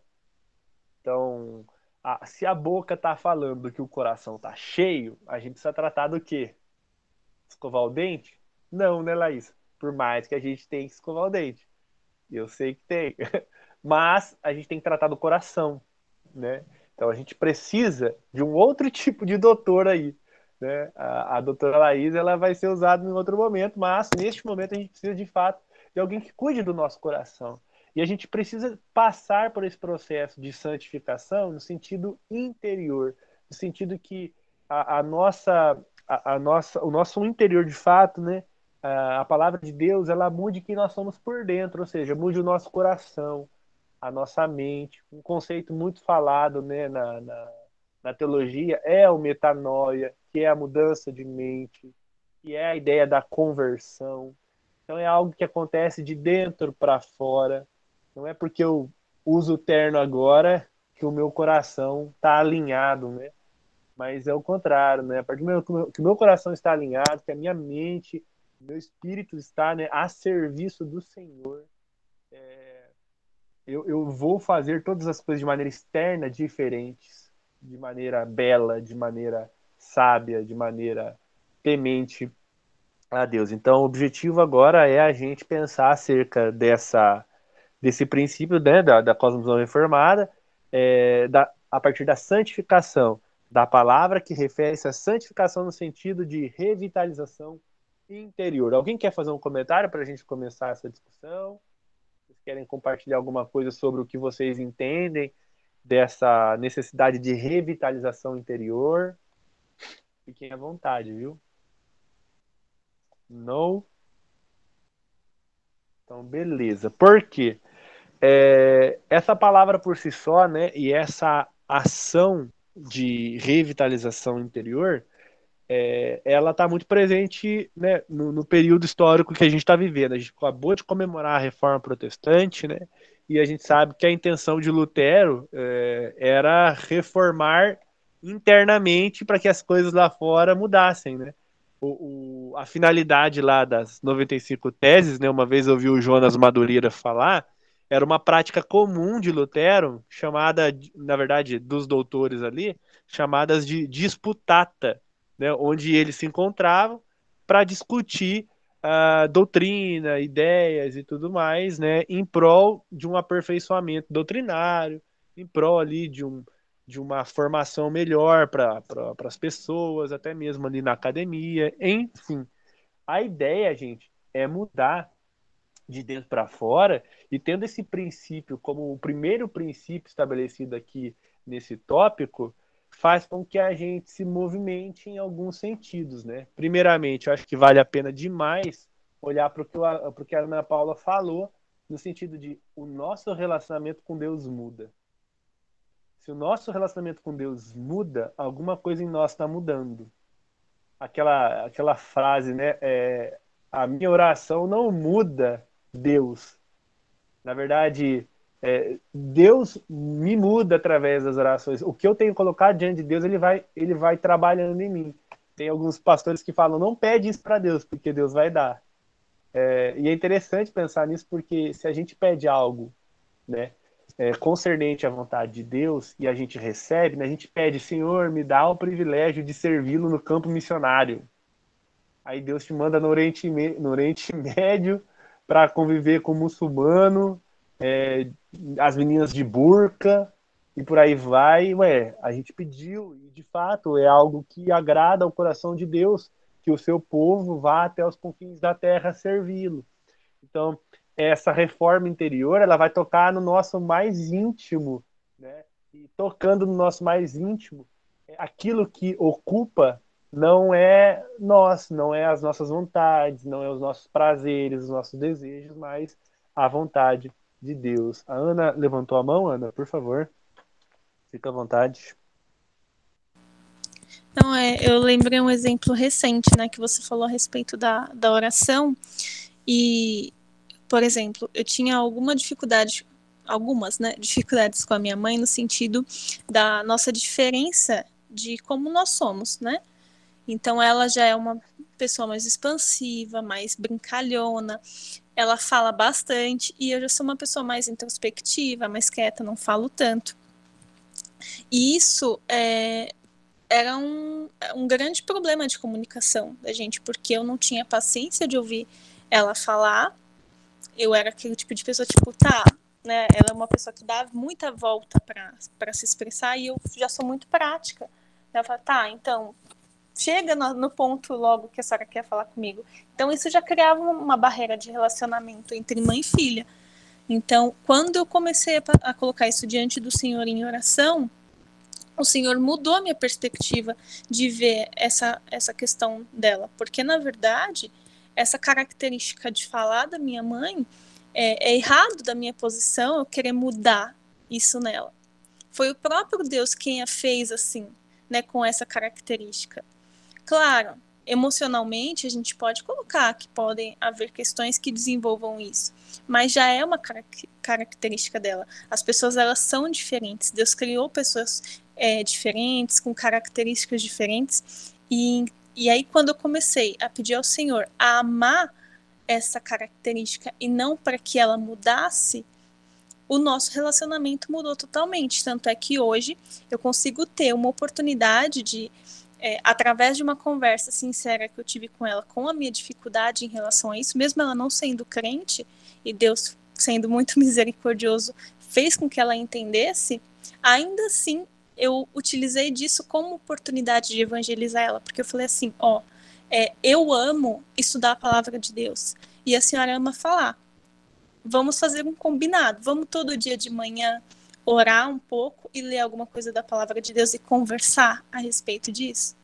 E ela adorou a ideia. Então, nisso eu consegui uma oportunidade de fazer o que eu gosto, de fazer o que ela gosta, né?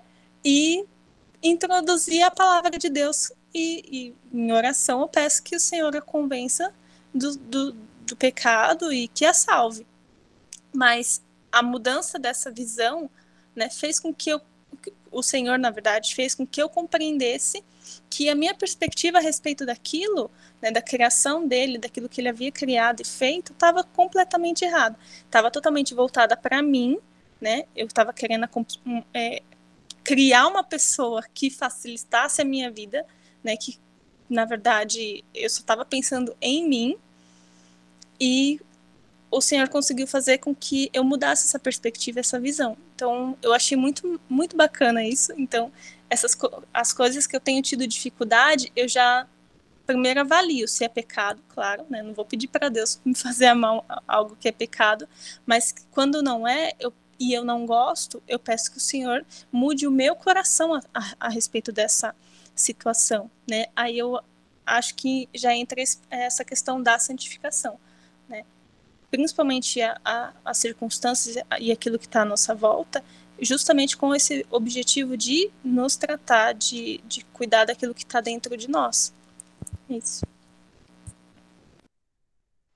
Muito legal, muito bom mesmo. É exatamente isso.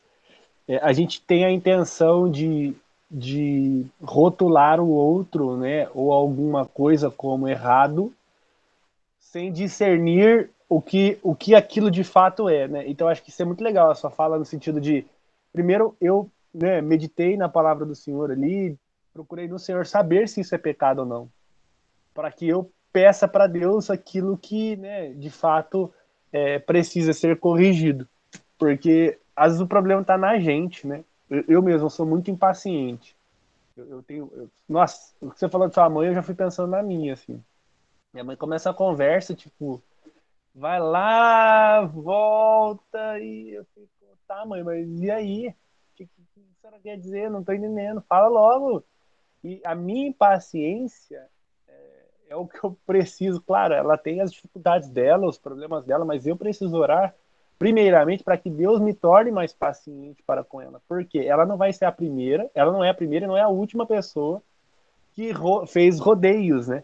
Ou eu mesmo posso estar fazendo isso às vezes sem perceber, porque o meu convívio é tão grande com essas pessoas, parece que Deus não anda esse tipo de pessoa para mim.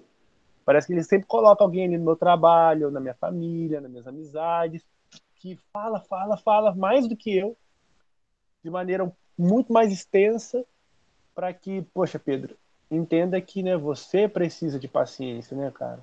Você precisa tomar o jeito. E é essa mudança, essa santificação que Deus vai fazendo de dentro para fora. Porque não adianta ser algo só meramente aparente. Precisa ser verdadeiro, precisa ser algo que, que é contrastado em atos, quando é, aquela, aquele casal ele vai entregar as ofertas para Deus e retém ali um valor, né? Porque não entrega tudo, e eles são abordados pelo apóstolo Pedro e falam, mas vocês estão tentando mentir para o Espírito Santo, que é aquele que, poxa, opera em nós, em todas as coisas, e, e o livro ele vai trazer agora um, um, ponto que eu acho muito legal, que ainda é na página 88, ali no, no capítulo, no, no parágrafo seguinte, que ele vai falar, o Espírito de Santidade busca permear a vida humana, operando uma diferença qualitativa no funcionamento interno da família, dos negócios, das artes, do governo e assim por diante. E, e, é o mesmo agir qualitativo, diferença qualitativa, que ele opera desde que né, ele está em ação. Então, quando a gente vê o Espírito Santo de Deus agindo lá em Atos, neste momento em particular, ele revela: olha, tem uma coisa errada, existe uma postura diferente da qual é, é, é, é para ser demonstrada. Então, acredito que muitos aqui, né, não foram fulminados, então, mas já foram orientados por Deus, né, pelo seu Espírito Santo, de que, olha, tá errado. Não é assim que funciona. E graças a Deus que ele não nos fulminou, né? Na verdade, eu não ouvi nunca um caso desse sentido. Mas a ideia é é, ele vai nos alertar, ele vai nos incomodar, né? Como, como a gente fala por aí, né? Linguagem evangélica, o Espírito Santo nos incomoda. É, pelo contrário, ele está nos alertando, ele está nos orientando, ele está nos avisando de que nós estamos errados, nós estamos caindo em pecado e nós precisamos orar a Deus para que busquemos nele, né? Sabedoria e o seu cuidado sobre as nossas vidas. Então, a necessidade da mudança interior, né? E esse entendimento de que o interior ele trabalha no externo para também não ficar só nessa coisa de só dentro da igreja a gente é santo, porque só, só a igreja é o lugar santo, ou de que eu sou, como que eu posso dizer, é, eu não sou pai, né, mas o Fernando é, e, e a Gira também, mas é, eu, se eu sou pai, eu tenho que ter uma autoridade fora de sério e o meu filho não fala um A desde que, se eu não, se eu não autorizar. E, e pelo contrário, o Espírito Santo vai tratar isso nós de maneira que nós vamos nos relacionar de dentro para fora com os nossos em amor. Então, a, a vida de um pai, ela diz muito acerca do seu posicionamento fora de casa, né? É, no trabalho, eu, eu, tenho um irmão conhecido aqui da igreja, que ele não está mais conosco aqui em, em Caçapava, ele está no Espírito Santo, e eu lembro que ele lidava com os colegas de trabalho da mesma forma que ele lidava com o filho dele. Os mais novos, no caso, né, os, os, os adolescentes ali que entravam na empresa, ele trabalhava na GM. É, eu lembro que ele falava assim que o pessoal falava, olhava para ele achava ele muito lento os garotos novos, né? Porque ele era um cara de, de, de respeito ali, ele, os caras iam para ele falavam, é, tiozão, mais rápido aí. Dele, vamos fazer o seguinte, ele parava a linha dele, o que ele estava fazendo, chamava a pessoa, faz o que eu faço. Aí, não, não, mas eu não sei. Então, se você não sabe, você não opina. Agora, você quer aprender? Fica aqui do meu lado. E ele não fazia diferente do que ele estava fazendo. Ele não buscava ser melhor daquilo que ele já estava fazendo. O que ele estava fazendo já estava certo. E ele procurava mostrar isso para o filho dele. Ele não levava como provocação, ele não provocava de volta. A finalidade dele como pai, né, no trabalho, era ensinar os filhos chatos dele, sabe? E em casa não era diferente. Eu já tive a oportunidade de conviver com ele na casa dele. E a mesma coisa. O filho, ah, pai, você não sabe de nada, é o que você tava.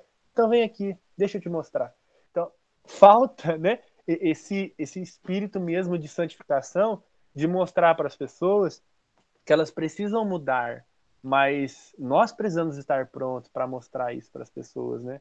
Caso contrário, vai ser só mais uma aparência religiosa, ou seja, como ele vai continuar aqui no livro, né, no último parágrafo do, da página 88, uma cosmovisão dualista. Por quê? O que quer dizer com isso? Que estabelece uma divisão básica entre sagrado e secular, santo e profano, restringe a santificação e a obra do Espírito ao domínio sagrado e santo, normalmente a igreja institucional, e permite consagração apenas, alguma conexão consagrada, para o restante da vida. Então, assim, o que eu quis dizer com o exemplo desse irmão é que ele não. Porque ele não está, porque ele estava no trabalho, ele não ia deixar de tratar alguém como ele trata o filho dele é, a gente não deixa de tratar as pessoas de fora como nós tratamos os nossos familiares.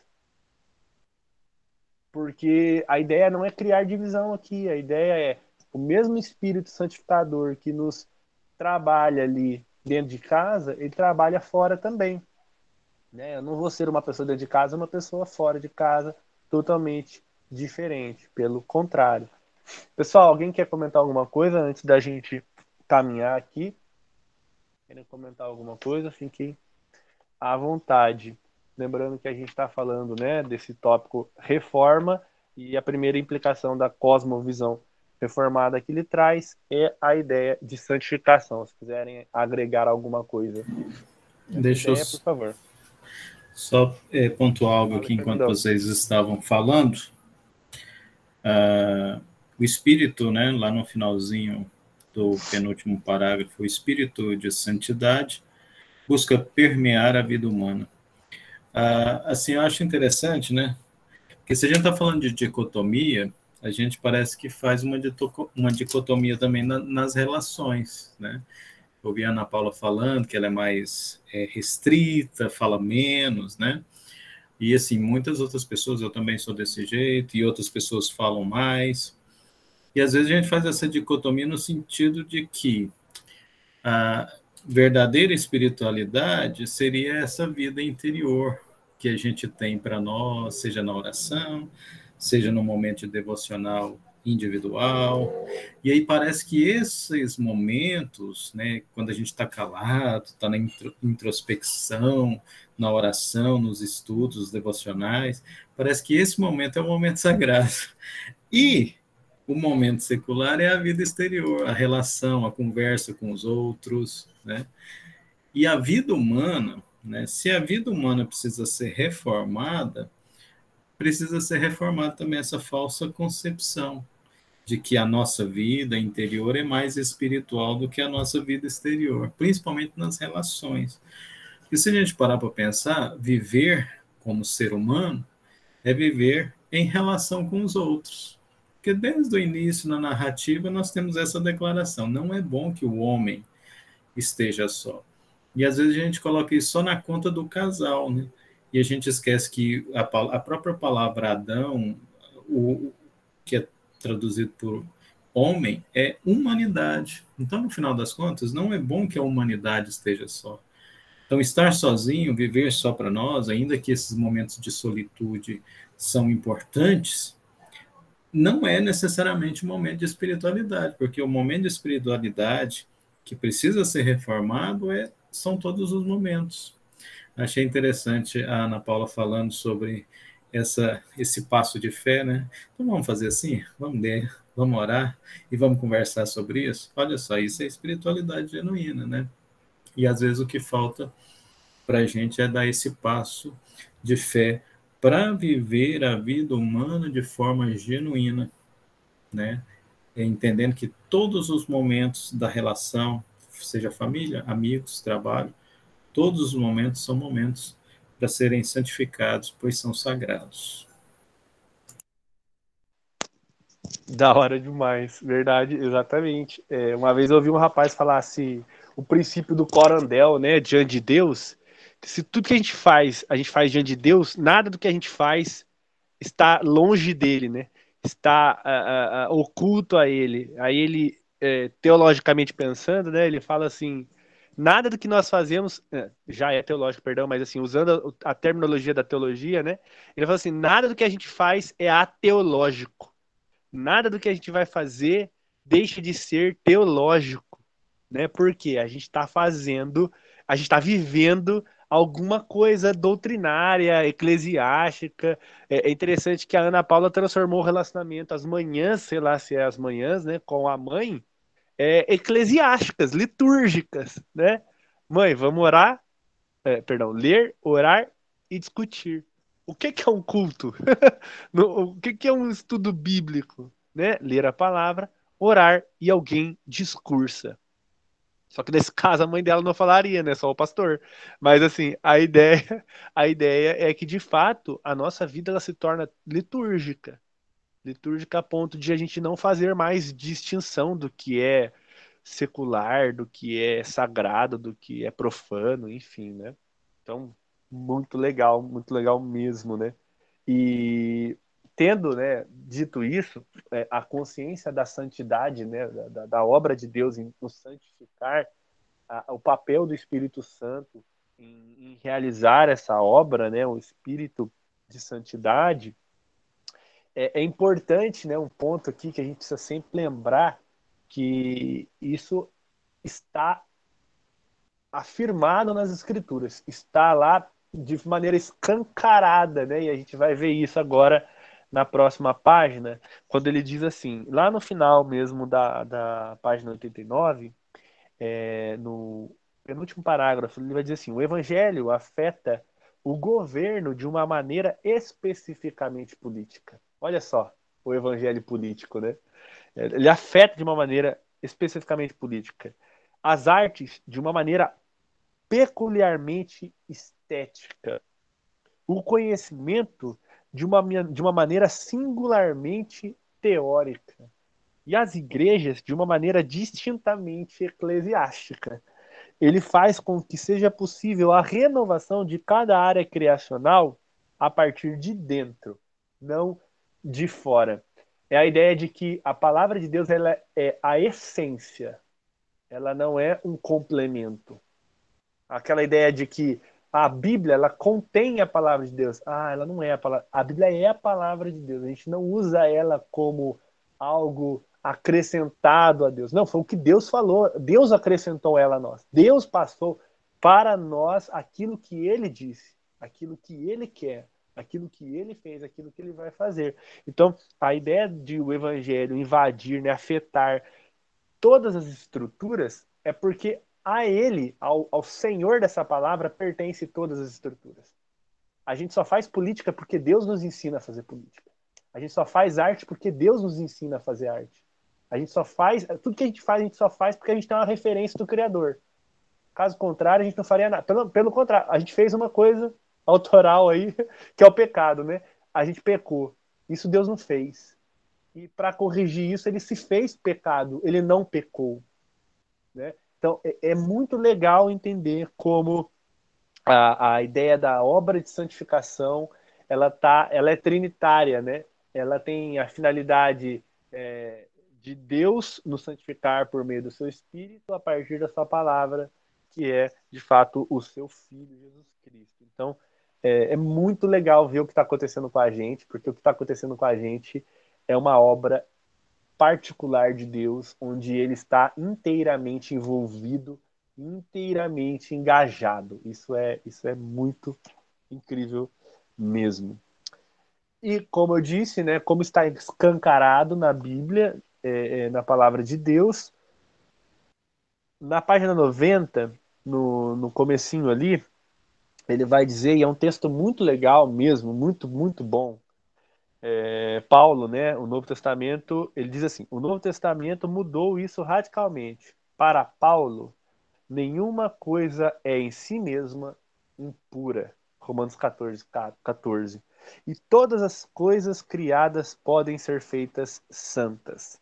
Então, é, ele vai trazer também uma referência né, de Zacarias, mas olha como é interessante, né? Deus tornou puro, ou se Deus criou com a finalidade de ser puro, quem somos nós para bater cabeça? Para ficar, não, Deus, eu não vou comer carne de porco, né? Como, como Pedro lá na, na, na, na casa disse, né? Não, Senhor, eu sou judeu. É, eu nunca comi e não vou comer.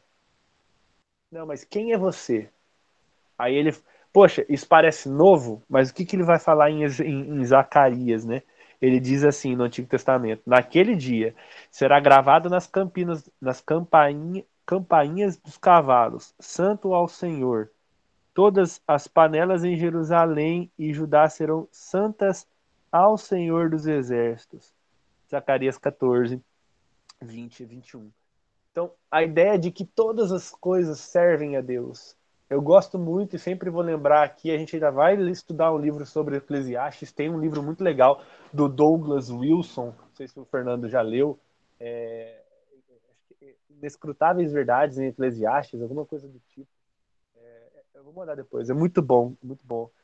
E Eclesiastes vai falar, né, que, poxa, não há nada melhor para o homem do que comer, beber, gozar a sua vida ali com a sua esposa, mas a parte de Deus, essas coisas não têm valor fora de Deus, essas coisas, ou seja, não sendo devotadas a Ele, dedicadas a Ele, conduzidas a Ele, aos pés de Cristo, se as reuniões da Ana Paula com a mãe dela fossem apenas para apaziguar a, a, a, conversa, fosse só para amenizar ali o estresse que ela, que de certa forma, o incômodo que, que aquelas conversas que é, demoram, se fosse apenas para isso, né, como Paulo vai falar, né, se não tivesse amor, e a gente volta mais uma, volta mais uma vez para o tópico amor, é, essas coisas não têm finalidade.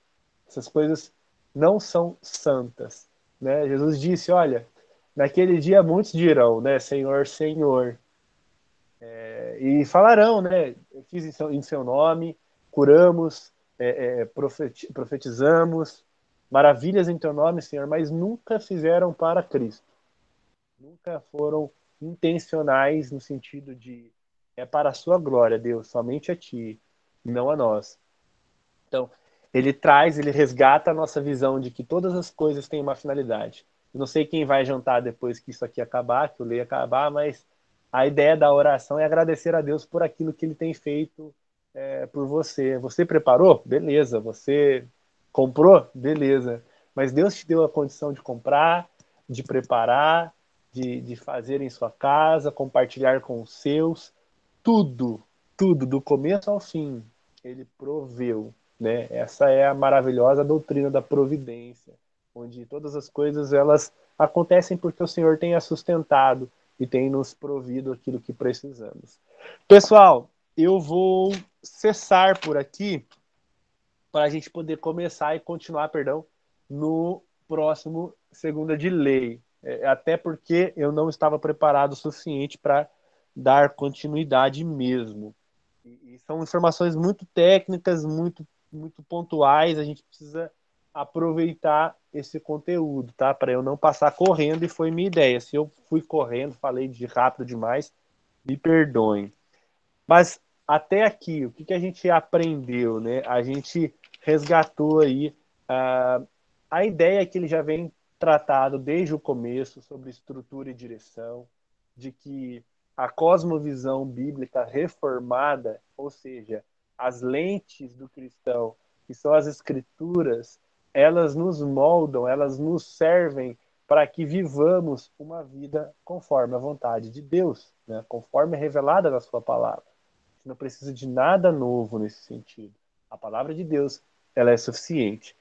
E a reforma, né, esse conceito, essa primeira implicação que é a santidade, é pelo qual, né, o, o, o é o meio pelo qual Deus é, ele opera em nós, de fato, a execução dessas verdades que nós lemos, né, esses conceitos da visão da, da cosmos reformada que nós aprendemos até aqui. Então, nós olhamos agora para todas, para todas as coisas, para todos os homens e nós de fato reconhecemos aquilo que nós somos, porque nós conhecemos aquele que nos criou e criou todas as coisas. Então, a partir daqui a gente começa, né, semana que vem, página 90, beleza? 90, a partir ali do, do, do segundo parágrafo, deixem anotado aí no livro de vocês, deem uma, uma relida, né, para que a gente possa tratar da 90 até a 94, que são, que são as páginas restantes aí. Considerações finais, pessoal, sobre o tópico de hoje. Vocês falaram bastante, gostei muito, muito obrigado pela força. Mas continue aí com as suas considerações finais. É, Laís, Geda, Brenda, Ana, Valciane e Fernando. Falei na ordem aqui, viu? Fiquem à vontade indicação de livro, convite, tá valendo. Vai ter aniversário, alguém vai casar. Chama a gente, é o momento. Ninguém? Então tá bom. Fernandão nos dará aí a, o prazer de ouvi-lo mais uma vez. Ou também está Acho que a gente falou tudo que precisava ser falado dentro desse, desse ponto, né? É como você falou mesmo, é, é o texto é, é, muito rico em conceitos, em textos, e aí é, você estava falando, né? 18 encontro hoje de um livro que tem cento e poucas páginas. Né? Então, dá para você perceber que o conteúdo é muito rico mesmo. E todo cristão precisa se debruçar nessa leitura e, e reformar sua perspectiva né, em relação à vida. Amém. É, pessoal, é, é uma proposta, né? Assim, foi bem. A gente foi chegando bem tímido. Para quem não sabe, né? A gente fez o antes desse, a gente fez o Carta de um Diabo ao seu aprendiz. Então, a gente fez um. A gente começou ali, né, com essa dinâmica de divisão de, de, capítulos e não sei o que. Chegou nesse, é sério, eu, eu converso com o Samuca, eu não, não, sei, assim, graças a Deus mesmo, assim, a gente não, a gente não, tem, não tinha capacidade, a gente, eu falo assim, eu, Samuca, nossa, cara, a gente não tem capacidade nenhuma de, de, de, de ter pensado, acho que até a, foi a Geda, né, orou, né, o Pedro iniciou esse projeto, esse projeto nasceu, cara, indo de busão para São Paulo, no Mackenzie, comemoração dos 500 anos da Reforma Protestante em 2017. Era eu, uh, dois, dois adolescentes um de 15, um de 15, outro de 17. Eu que tenho 28, é, ah, 3, 2017 é quantos anos atrás, gente? É, quatro anos atrás, sei lá, cinco, não sei. É, né? Quatro anos atrás, tinha 24, 23, 24 anos ali. E começando também na igreja, eu tenho cinco anos de presbiteriano. Cara, foi assim, e a gente começou lendo John Piper, Cinco Pontos do Calvinismo. É, a gente leu o livro junto, assim, a gente prestava o livro para o outro. Então, assim, para vocês verem como, Deus é maravilhoso mesmo, né? É, até aqui o Senhor nos ajudou e, e Ele tem nos sustentado. Então, é, é, por isso que é muito bom a participação de todo mundo, porque vai chegar uma hora que Deus vai te levantar para fazer esse trabalho, né, na sua igreja, com outras pessoas. Fernando aí, é, é, a gente, cara, quando o Fernando apareceu, eu fiquei, caraca, professor, agora, agora o negócio vai. E assim, parece que a coisa só só ficou mais densa, sabe? A gente não ficou mais fácil. É, eu acho que esse é o ponto. Eu achei que a coisa ia ficar mais fácil. Pelo contrário, a coisa ficou mais difícil, consequentemente a coisa ficou melhor. Então, é, graças a Deus por isso. Então, participem mesmo, gente. Poxa, abracem isso, porque é uma oportunidade que a gente tem de, de falar do Senhor, crescer nos caminhos dele, nos conhecimentos que, nos dons e talentos que ele tem nos dado para a glória dele. Então, Amém. Fico feliz demais de ver todos vocês aqui, caras novas também o tempo todo, é, aparecendo. É, gente de outros estados, isso aí é fora de série, assim, é uma experiência que só, só Deus pode proporcionar. Mas fique à vontade, alguém quer falar alguma coisa? Alguém quer concluir? Considerações finais no meio do tópico? Só a respeito dessa questão da santificação, né, que fala dessa dualidade, uma vez me falaram, né? Falaram para mim, Ana, para o cristão tudo é santo, porque o Espírito Santo habita nele. Então, para tudo que você for fazer, você vai precisar de reverência, de temor e olhar aquilo com os olhos santos, né? Eu lembrei hoje, eu, eu lendo Tito, né? Eu lembrei do de uma passagem que fala, é, para os puros tudo é puro, né? Mas já para os impuros nada é puro. Então, é, isso quando me falaram, mexeu muito comigo, porque a, eu vim de uma igreja que tinha uma concepção muito legalista, né? E que realmente tinha essa separação de, de secular e sagrado, isso é de Deus, isso não é de Deus. Na verdade, isso é de Deus e isso é do diabo, né? É, colocando esse senhorio até a, em cima do, de Satanás, né? Como se ele fosse o dono é, de algumas coisas e Deus de outras, como a gente falou, né, no, no outro encontro, como se houvesse realmente essa guerra e essa batalha espiritual entre Deus e o diabo. E não é assim, né? Então, isso impactou bastante na minha vida quando me falaram isso e também mudou meus olhos e as minhas atitudes diante das pessoas e e diante das coisas, né? Então, eu achei muito, muito interessante isso quando me falaram que para o cristão tudo é santo, né? Porque é o Espírito Santo que habita dentro dele. Amém. Tudo é espiritual, né? E o, acho que não sei se a gente falou, mas o, o Lewis comenta, né? Uma parada assim, tudo tudo que não é eterno é eternamente vão. Não deixa de ser eterno, né? Não deixa de, de ter uma, um aspecto né, é, é, de Deus, assim, no sentido de que aquilo vai ser, cara, aquilo vai existir. A gente entendendo ou não, a gente considerando ele pecaminoso ou não, aquilo tem um papel, né? Aquilo tem uma finalidade.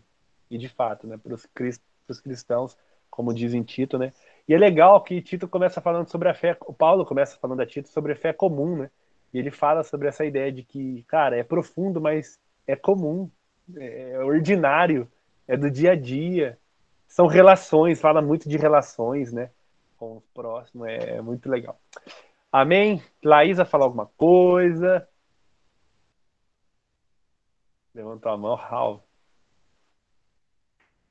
É, eu confesso que depois desse encontro eu fiquei com medo até de, de ler o, o, o fruto do, do Espírito Santo, porque se a gente começa a pedir, né, a gente fala, ai Senhor, quero paciência, o Senhor vai, é, nos colocar situações em que, em que a gente vai precisar exercitar to, todos, todos aquele, aquela lista e certamente é bem difícil e to, todas as áreas precisam de reforma. Muitas das vezes, por mim mesma, já fui lendo, meio que lendo automático, porque a gente já meio que decora um pouco, mas é, levando, pensando que o Espírito Santo precisa permear todas as áreas da nossa vida, inclusive as nossas atitudes que talvez são um pouco mais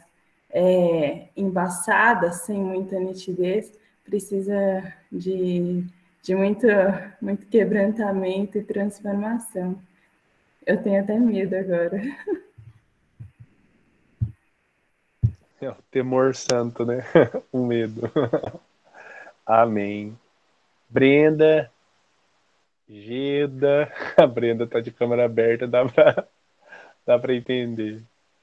Então é isso. É, a gente conclui aqui a metade, né? Parcialmente esse tópico. Samuel vai puxar minha orelha, mas é isso. E semana que vem a gente dá continuidade. Aproveitem aí. Fernandão, semana que vem tá com a gente. Ô, oh, benção, glória a Deus. Muito bom.